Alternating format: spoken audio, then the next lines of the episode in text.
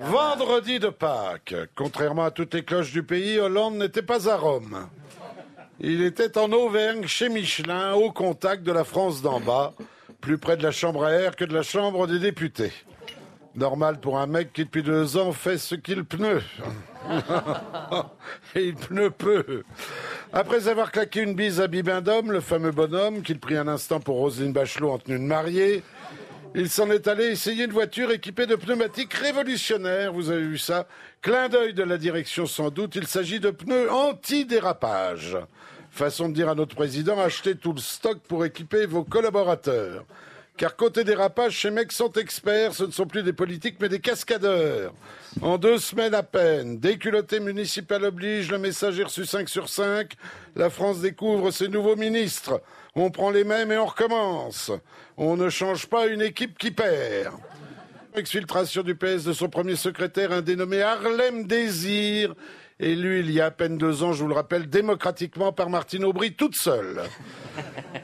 On nomme le plus nul d'entre tous secrétaire d'État aux affaires européennes. C'est pas moi qui le dis, sont eux. Un mec que personne à gauche ne peut piffer. Ce n'est plus Harlem Désir, c'est Harlem Dégoût. Les tatanes d'Aquilino Morel, l'ombre du président. Des pompes de luxe, aujourd'hui pompes funèbres pour sa carrière. Après Roland Dumas et ses Berluti, voici Aquilino Morel et ses Davison. Intouchable, pensait-il, lui qui chantait Je ne crains plus personne en chaussures Davison. La godasse sur mesure, voilà le talon d'Achille de la gauche. 30 paires de souliers pour un seul mec. C'est plus un homme, c'est un mille pattes. Quand tu bosses à l'Élysée, t'en as rien à cirer qu'André soit un chausseur sachant chausser. Ségolène a la solution, plus de cirage, faites comme moi, portez des charentaises.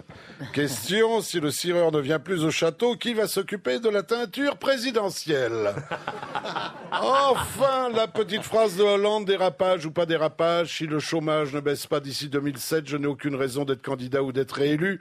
De quoi mettre Valls sous pression et de foutre le dossier de l'emploi à la poubelle. Content de lui, Hollande, note les journalistes, a quitté Michelin gonflé à bloc. Heureux d'avoir pu découvrir les avancées du programme automobile éco. 2 litres au 100 km à l'horizon 2020. 2 litres au 100 km. En espérant, dit-il, le programme 0 litres au 100 km à l'horizon 2050. 0 litres au 100 km, ça existe, François. On appelle ça une poussette. Mais faut faire gaffe à la poussette. Un accident de poussette et tu te retrouves avec la tronche d'Eva Jolie.